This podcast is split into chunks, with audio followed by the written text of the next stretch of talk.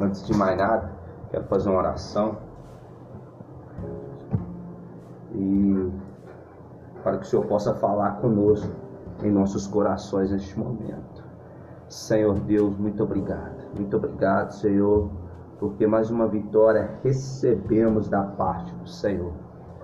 Pai querido, estamos aqui, Pai amado, mais esse dia, mais esse momento, Pai Santo, para que possamos, meu Pai, juntamente com a guia do Teu Santo Espírito, poder aqui, Senhor, transmitir a Tua palavra, Pai.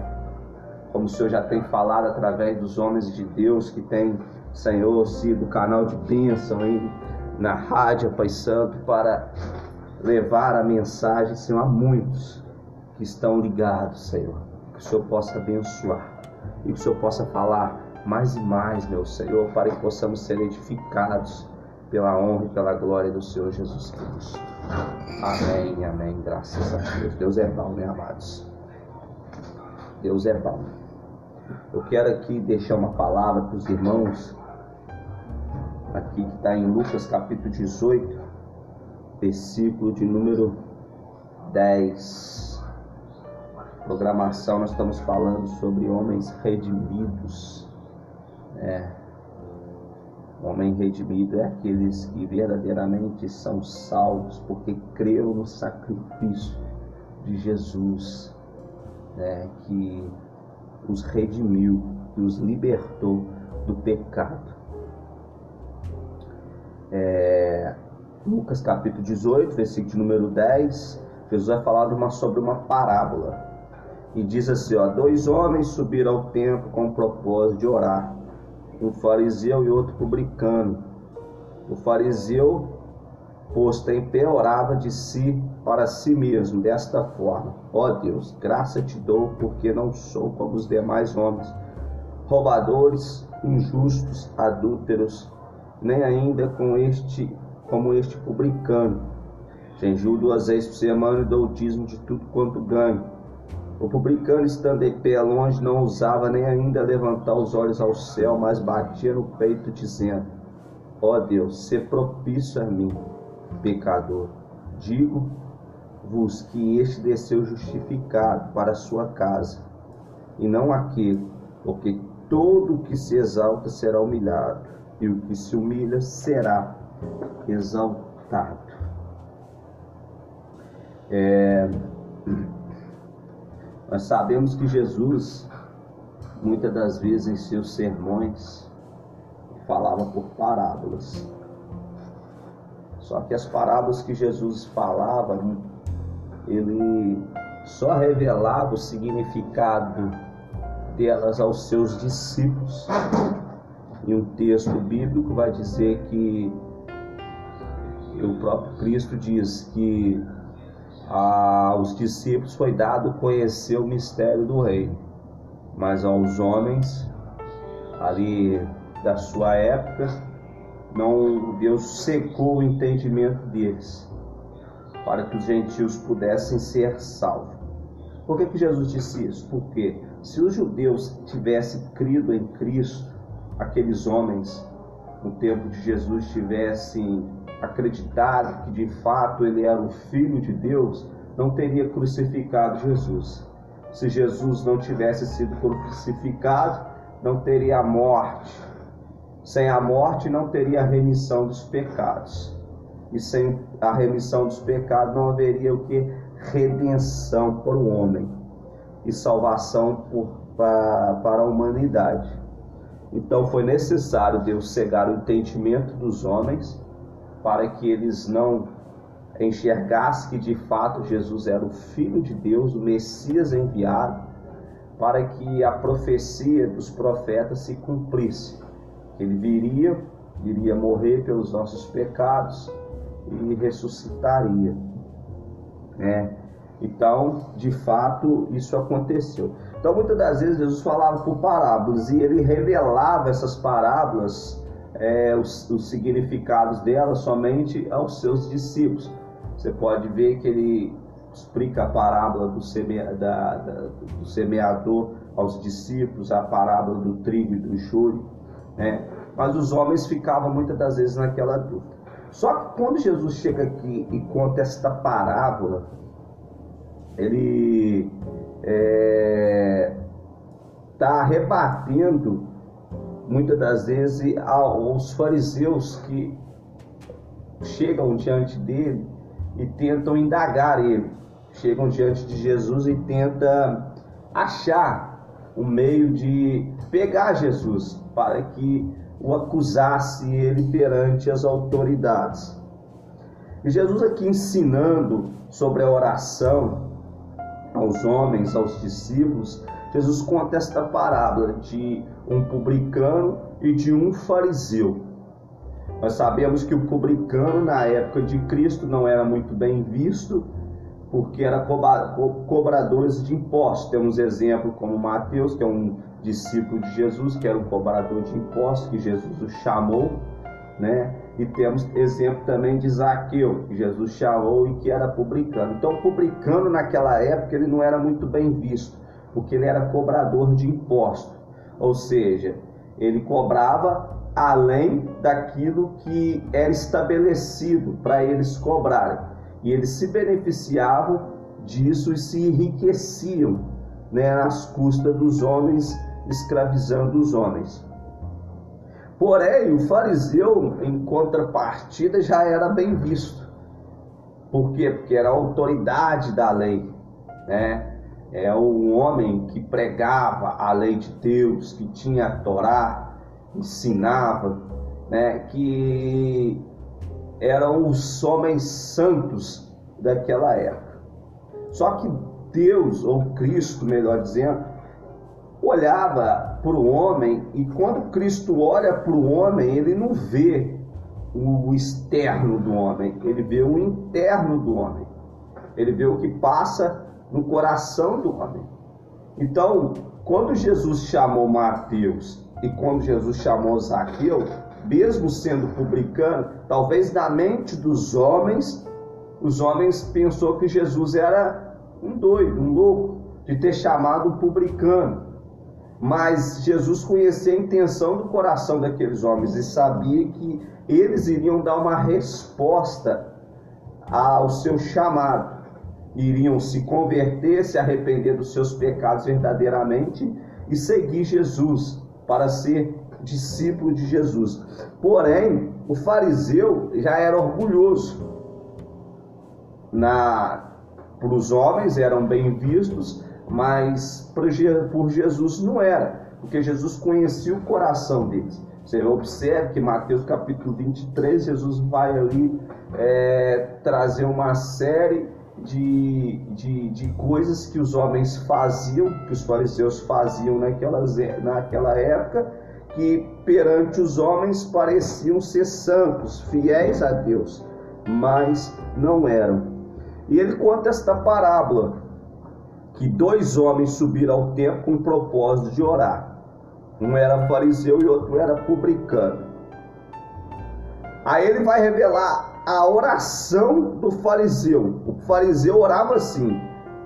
Ele posto em pé orava a si mesmo desta forma: Graças te dou, porque não sou como os demais homens roubadores, injustos, adúlteros e nem ainda como este publicano.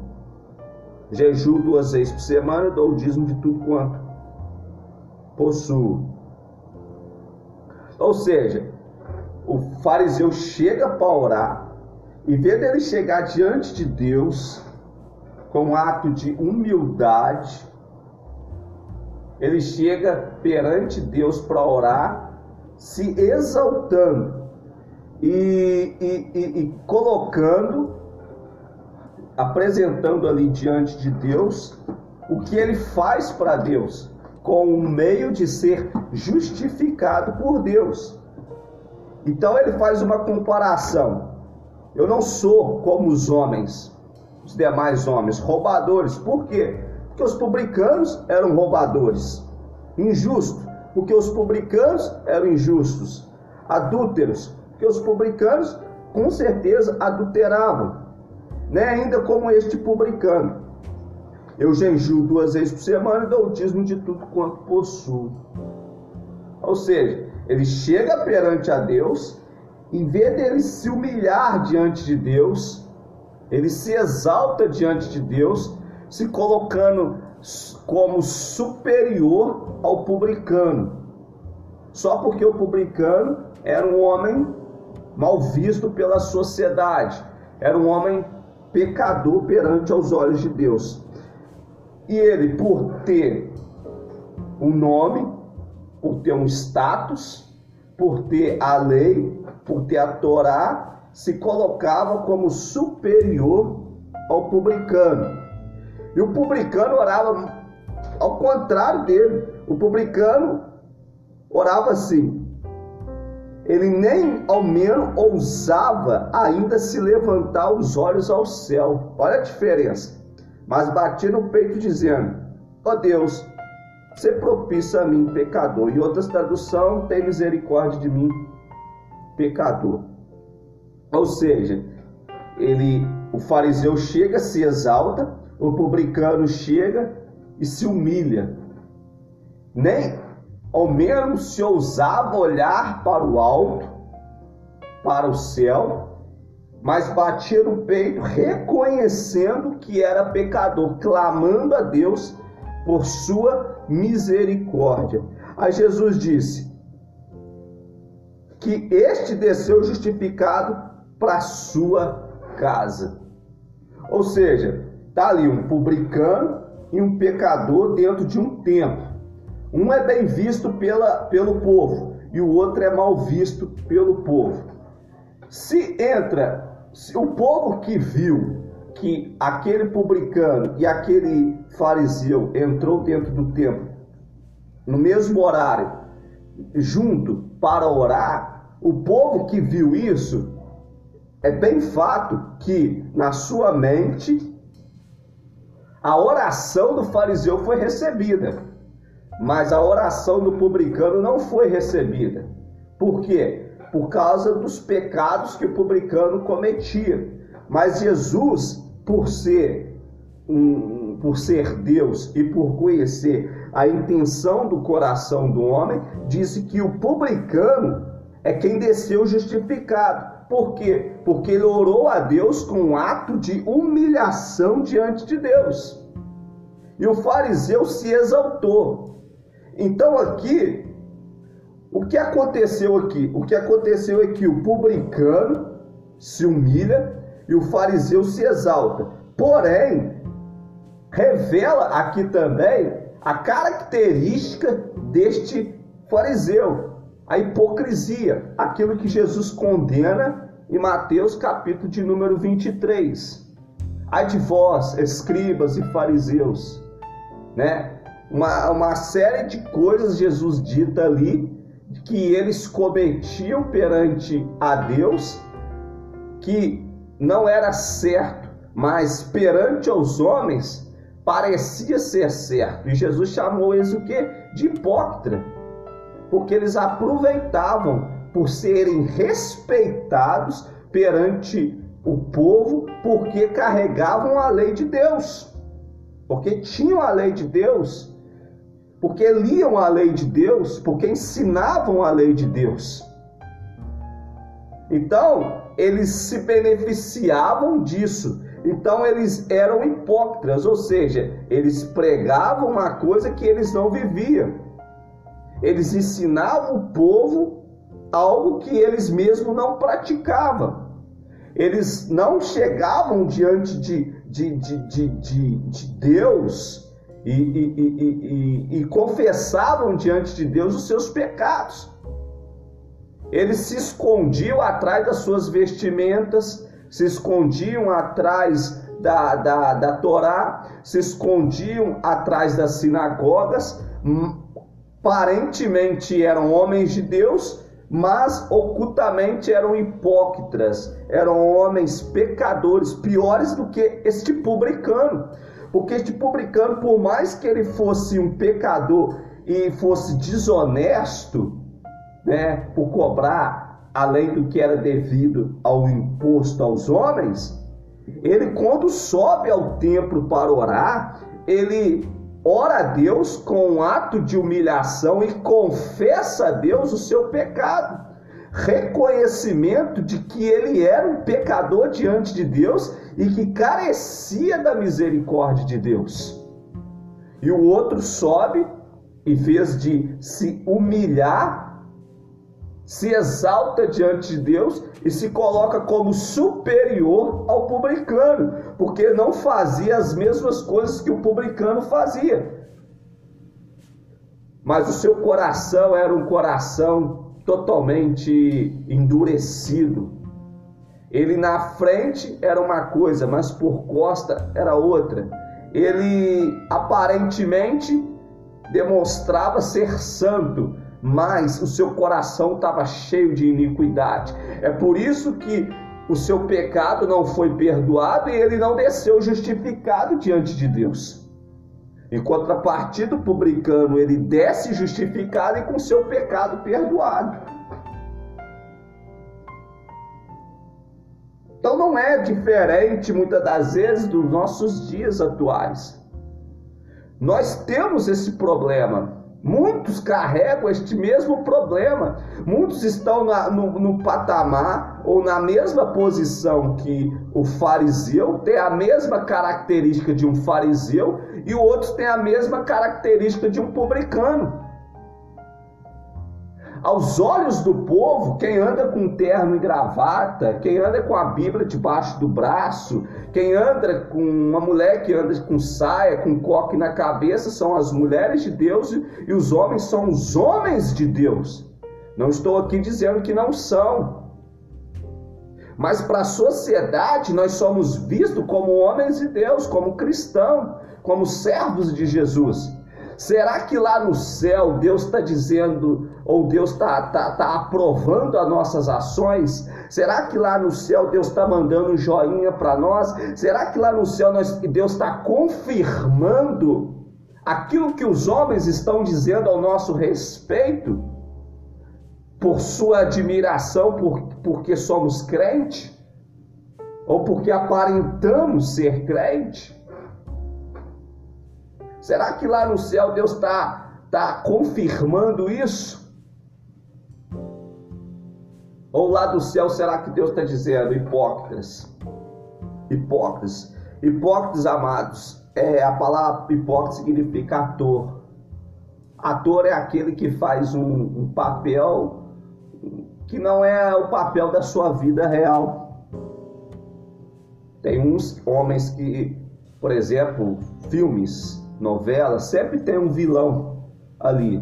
Mas talvez na, na vida real o cara não é um vilão, o cara é um cara carismático, é um cara bom, mas na, na, na, como ator ele tem que exercer um papel de um homem mau. Então hipócrita é isso, é alguém que aparenta ser, mas que não é. Então, isso nos nossos dias atuais tem muito disso. E o que, que Deus está procurando da igreja? Que a igreja venha ser sincera com Ele, que a igreja venha ser humilde diante da Sua presença, que a igreja venha ser como publicano. A igreja não, Deus não quer uma igreja como fariseu, Deus quer uma igreja como publicano. Deus quer justificar todos. Deus quer perdoar o pecado de todos. Porque se nós, por mais que somos é, crentes e que carregamos uma Bíblia debaixo do braço e que pregamos o Evangelho, se dissermos que não temos pecados, fazemos de nós mentirosos, é o que diz o apóstolo João. Mas ele diz: Filhinhos, não pequem, mas se pecados, existe um advogado. Ou seja, Jesus é o nosso advogado, é Ele quem nos perdoas de todos os nossos pecados. João vai dizer que ele é a propiciação não somente pelos nossos pecados, mas de todos os pecados do mundo. Então, todo aquele que chega perante Ele, confessa, esse alcança a misericórdia. E o que Deus quer que nós fazemos nesses últimos tempos que nós estamos vivendo é que nós venhamos ser como os publicanos, não praticar os pecados que o publicano praticava, mas ser humilde e confessar a Deus os nossos pecados ser sincero diante de Deus. Abrir o coração diante de Deus e revelar para Deus a nossa identidade real, quem nós somos perante Deus. Porque perante os homens nós podemos até nos esconder. Escondemos atrás de uma Bíblia, escondemos atrás de um terno, escondemos atrás de uma gravata, escondemos atrás de um cargo ministerial, mas perante Deus nós não escondemos, os nossos pecados estão patentes aos olhos de Deus. Deus está vendo tudo, Deus está enxergando tudo. Então, do homem, ó de Deus, o homem não esconde. Os seus pecados, seus erros perante Deus é, não são ocultos. É o que o salmista diz: que ainda que eu descesse no inferno, lá o Senhor estaria. Não tem como esconder da face de Deus. Então, o que nós precisamos é ser sinceros com Deus. Precisamos ser humildes perante Deus e confessar a Deus os nossos erros. Revelar para Deus quem nós somos, porque senão nós estamos vivendo igual os fariseus, hipócritas, sendo hipócritas perante os homens uma coisa, perante Deus outra coisa. Infelizmente, amado, a igreja ela está vivendo dessa forma. Não está muito diferente a forma que a igreja está vivendo, igual o fariseu e o publicano aqui não. Hoje, muitas das vezes, os ímpios têm mais o coração aberto do que muitas das vezes os crentes para assumir os seus erros, para assumir os seus pecados.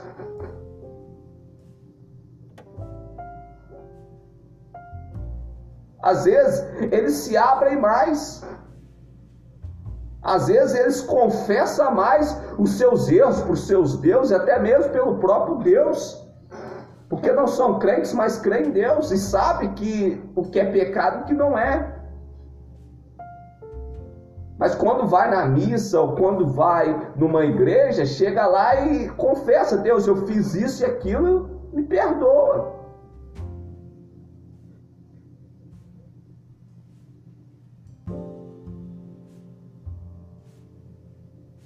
É o que, o que muitos fazem. O carnaval, tem o carnaval e o carnaval se encerra numa terça-feira. Aí na quarta-feira chama quarta-feira de cinza. Ou seja, e muitos, o que, que eles fazem? Eles fazem sacrifícios para pagar os pecados, para os seus pecados serem perdoados perante Deus pelos atos que eles cometeram no carnaval. Porque sabe que pecaram perante o carnaval. Se está sendo justificado por Deus, aí é só Deus. A questão é, é o seguinte: é que muitas das vezes os ímpios acabam sendo mais sinceros do que muitos crentes. Muitos ímpios acabam sendo mais verdadeiros do que muitos crentes. Que que quando erra, assume que errou. Deus quer tirar, amados, a hipocrisia da igreja. A igreja está vivendo debaixo de hipocrisia, ela não está enxergando isso. E Deus quer arrancar isso do meio da igreja. Deus quer que nós oramos uma oração, se possível, idêntica à oração do publicano reconhecendo o seu pecado diante de Deus e pedindo misericórdia para não ser consumido pela ira de Deus. Porque acreditamos que Deus está olhando lá de cima, está dando joinha para a igreja. E Deus não está dando um joinha para a igreja, Deus está irado com a igreja.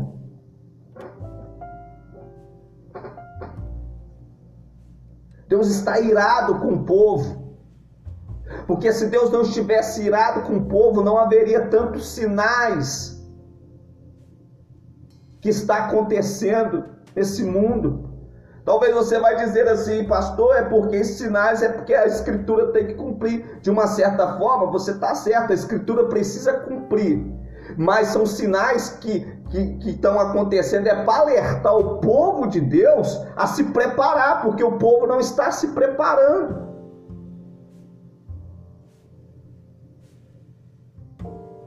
Deus está enviando sinais é para alertar o povo. Se prepara, se põe na posição, se arrependa, se converta.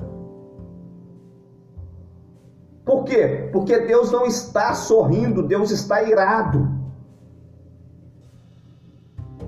olhar para o século 21, olhar para a nossa geração, olhar para o Brasil e ver a situação que está no mundo hoje, o pecado crescendo, a corrupção crescendo, a maldade crescendo. Como é que eu posso chegar diante de Deus e dizer que Deus está feliz? Ou dizer para alguém que Deus está feliz de ver tanta maldade acontecendo? E muitos acreditam que está acontecendo o um avivamento, amados, não estamos vivendo um avivamento. Se vai vir um avivamento antes da vinda de Jesus, eu não sei, mas nós não estamos vivendo um avivamento. Porque quando há avivamento, o índice de morte diminui, o índice de corrupção diminui. Quando há avivamento verdadeiramente, o índice de pecado diminui.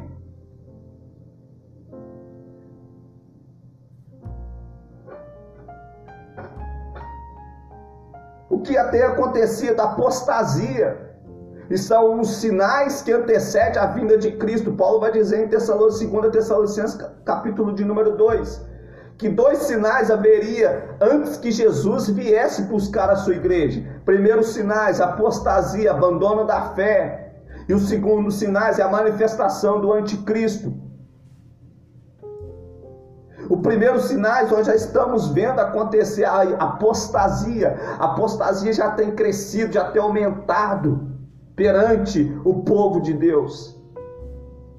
O abandono da fé, o abandono da prática da justiça, da honestidade, o abandono do amor.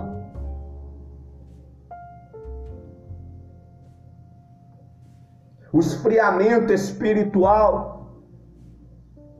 A apostasia ela já tem aumentado de uma forma, tem aumentado de uma forma gigantesca sobre a terra. E eu vou dizer que Deus está feliz? Não, amados, Deus está irado. É o que eu falei aqui numa das pregações: Jesus está vindo Jesus não está vindo para paz, Jesus está vindo para uma guerra. Jesus está vindo para manifestar ira. É o que vai dizer em Apocalipse, capítulo de número 19, que ele virá montado no cavalo branco. Da sua boca vai sair uma espada de dois gumes. A sua veste está salpicada de sangue. E com ele um grande exército virá junto. Para quê? Para uma guerra. Jesus, quando veio dois mil anos atrás, ele veio sozinho. Ele veio para quê? Para paz, para salvação, para restauração, para redenção do povo. Mas agora ele não está vindo sozinho, está vindo com o seu exército, com seus santos anjos, para quê? Para uma guerra. Porque Deus está irado e ele vai vir para manifestar a ira de Deus sobre este mundo. Só vai ser poupado aqueles que forem fiéis a eles de verdade. Então o que, que nós estamos precisando fazer? Nós estamos precisando se humilhar, se humilhar, orar a Deus e pedir a Deus misericórdia pelas nossas vidas, porque pecamos todo dia, pecamos toda hora diante de Deus.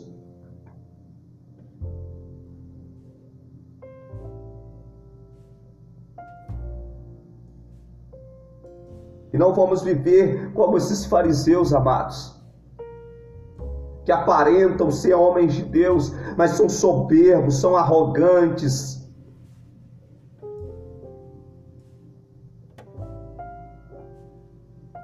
São homens que se exaltam e que se acham que são alguma coisa, porque tem talvez uma posição elevada, porque tem um título, e se esconde atrás do título, se esconde atrás do nome, se esconde atrás da posição mas seu coração está cheio de iniquidade diante de Deus. A justiça de Deus virá, a ira de Deus irá se manifestar sobre todos aqueles que praticam a iniquidade diante de Deus.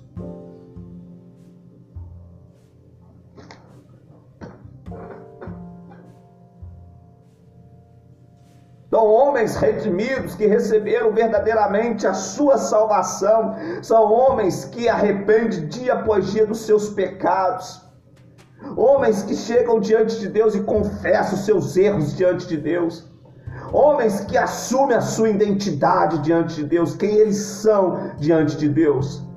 E quando tem dificuldade em alguma área da sua vida, não se esconde, chega e confessa perante Deus. É esses que Deus está procurando, amado, na nossa geração. Isso são os verdadeiros adoradores. Jesus diz que o meu Pai está à procura de verdadeiros adoradores, aqueles que adoram em espírito e em verdade. Quem são os verdadeiros adoradores? São aqueles que rodam no manto? Aqueles que pulam no reteté? Aqueles que entregam revelações e profecias? Não, amados, esses não são verdadeiros adoradores. Não estou dizendo, amado, que está errado em viver ou praticar isso ou fazer isso. Não é isso. E também não estou dizendo que quem tem esse, esse dom de entregar profecia, de entregar revelação, não é homem de Deus. Mas o homem de Deus não é visto por isso. O homem de Deus ele é visto pelo, pela sua humilhação, pelo seu reconhecimento do seu erro, do seu pecado, pela vida de justiça, porque ser justo perante Deus é ser sincero com Deus.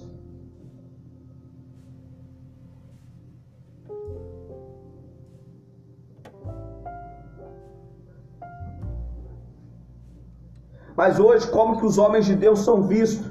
Os homens de Deus são vistos pela profecia que entregam, são vistos pela pregação que prega, são vistos pela, pelos dons que são usados.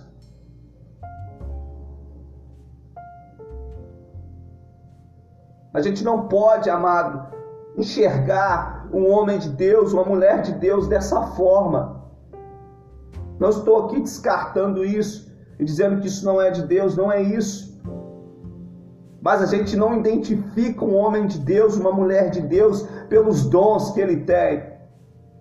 Você identifica um homem ou uma mulher de Deus pelo caráter que ele tem, pela vida de justiça que ele carrega, pela santidade que ele guarda em seu coração.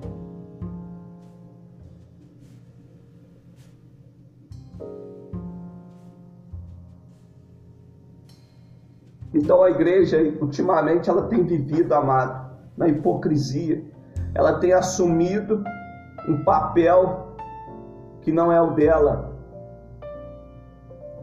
Ela diz: sou serva, sou discípulo, sou imitador de Jesus. Mas na hora da prática, da vivência, é que se percebe que tudo aquilo que ele disse ou que ela disse que é, não é.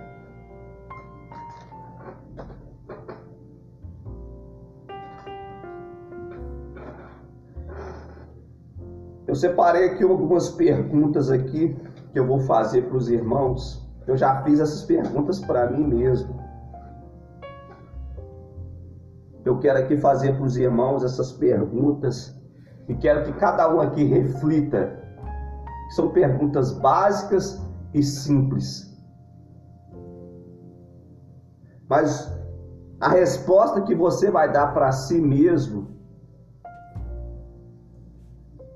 não vai te isentar de ser um servo de Deus. A resposta que você vai dar para si mesmo vai revelar se há hipocrisia em você ou se há sinceridade em você. Se há hipocrisia naquilo que você vai responder para você mesmo, você precisa se arrepender e se humilhar perante o publicano. Mas se, se há sinceridade na resposta que você vai dar para si mesmo, você está no caminho certo. E Jesus vai te abençoar muito mais. Algumas perguntas que eu fiz aqui. A primeira é simples, são coisas cotidianas. Mas que se acontecesse, talvez nunca aconteceu com você, mas se acontecesse, como que você reagiria a esta situação? Seja sincero com você mesmo. Deus não vai te punir, Deus não vai te condenar por isso, mas Deus quer que há uma sinceridade em seu coração e responder essa pergunta para você mesmo.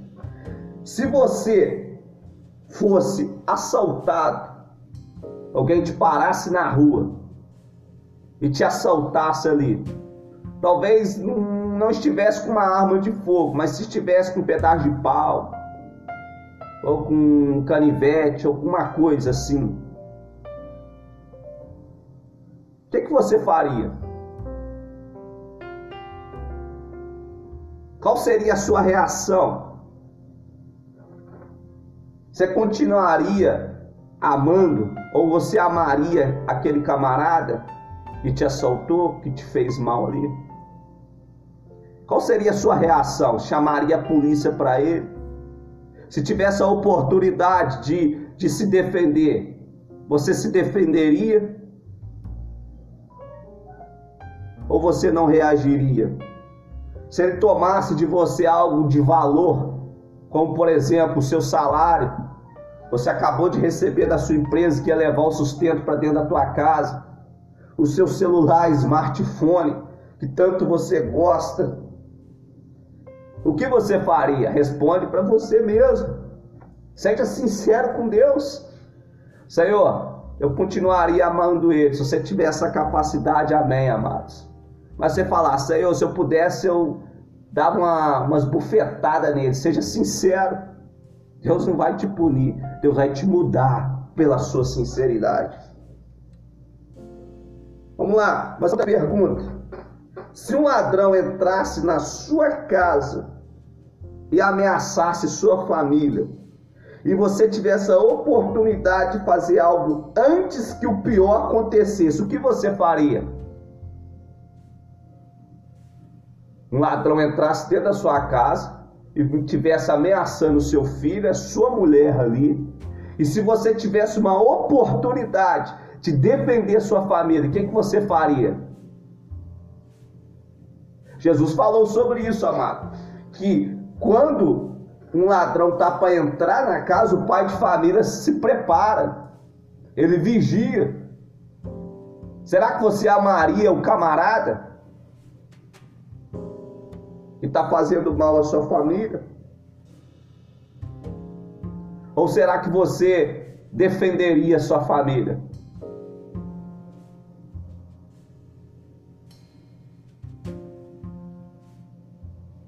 Seja sincero com você mesmo, amado. Se você pudesse reagir à situação e render o ladrão, por exemplo, você faria isso ou você deixaria ele machucar a sua família? É só um exemplo, amado, que Deus guarde. Vamos lá, terceira pergunta. Se você comprasse um carro zero e fosse dar a primeira volta, imagina, sei lá, junta um dinheiro, vai lá e compra um carro novo, zero quilômetro, primeiro dono, e viesse um cara bêbado, descontrolado e batesse no seu carro, o que você faria? Você com maior xodó com o carro. Com pena até de dirigir o carro, de tão novo o carro é. Aí você sai para dar uma voltinha, de repente vem um cara bêbado, descontrolado e puf, bate no seu carro. O que, que você faria? Qual seria a sua reação? Você desceria do carro, conversaria com ele e embora, ou você chamava a polícia para ele, ou você agrediria ele. O que, que você faria? Seja sincero com você mesmo, amado. Eu já fiz essa pergunta para mim.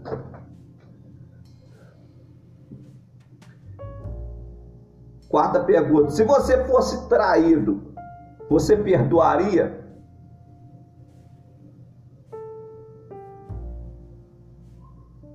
Se alguém te traísse, alguém, um amigo do trabalho,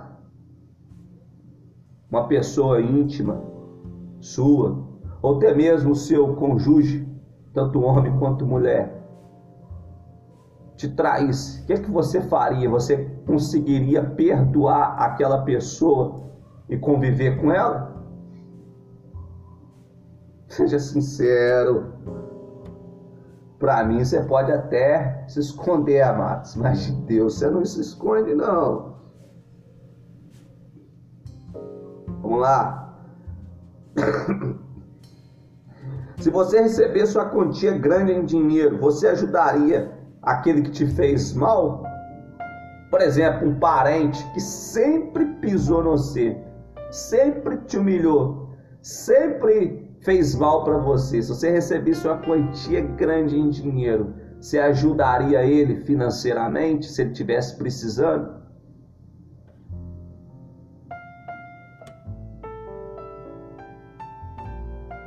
Vamos lá. Sexta, sétima pergunta. Você amaria alguém que fez mal a um filho seu? Você imagina, seu filho sai para brincar na rua e alguém vai lá e agride o seu filho, machuca seu filho. Você amaria essa tal pessoa?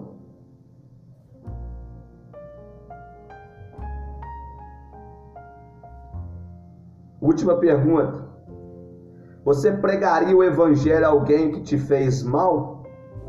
Por exemplo, alguém que roubou sua casa, um ladrão, foi lá e pegou um algo de valor seu.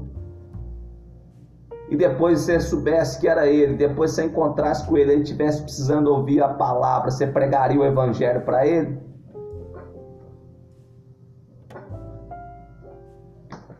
O que, que você faria? Sete perguntas, amado, para a nossa meditação. Seja sincero com você mesmo. Não dá uma resposta de hipocrisia a essas perguntas. Mas se, imagina se fosse Deus que estivesse te perguntando isso, conhecendo a intenção do seu coração o que que ele, o que que você responderia para ele? Você negaria como fariseu ou você assumiria como publicano? Se você assumir, amado, que você não consegue viver isso, pode ter certeza que Deus não vai te castigar por isso. Ele vai te perdoar por isso e vai te aperfeiçoar. Mas se você dizer que você vive tudo isso, se passasse por tudo isso, iria tratar tudo com amor, mas no fundo você não tem a capacitação de viver isso, você está agindo como um hipócrita, como um fariseu. Pecado de hipocrisia não tem perdão, amado. A Bíblia fala de que blasfêmia contra o Espírito não tem perdão. O que é blasfêmia? É rejeição. É rejeição à verdade, é rejeição ao Espírito, rejeição ao Evangelho.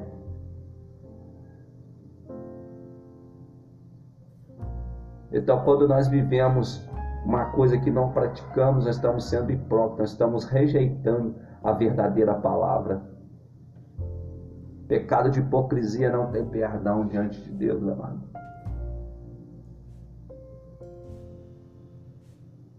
Precisamos ser sinceros como este publicano, para que possamos alcançar a misericórdia. Por fim, Jesus diz: Digo que este desceu justificado para a sua casa e não aquele, porque todo que exalta será humilhado, que se humilha será exaltado. Então vamos nos colocar na posição deste publicano, para que possamos ser exaltados por Deus. E a exaltação virá, amados, na glorificação do nosso corpo, quando estivermos junto com Cristo, essa será a nossa exaltação. Aí, enquanto estamos aqui na terra, estamos sendo que aperfeiçoados, preparados por Deus. E a hora vai chegar, amado. Em que um dia nós não vamos ter que enfrentar provações, não vamos ter que lutar contra as tentações. Por quê? Porque ao lado de Cristo tudo isso vai cessar. Tudo isso não terá acesso a nós. E que iremos regozijar por todo sempre. Então fique esta palavra de meditação nesse momento, nessa noite, que Deus possa abençoar a sua vida poderosamente. E que Deus possa iluminar a sua mente, seu entendimento, a sua vida e abençoar a sua família. Amém? Fique com Deus, uma ótima noite abençoada e até domingo às três horas da tarde. Amém.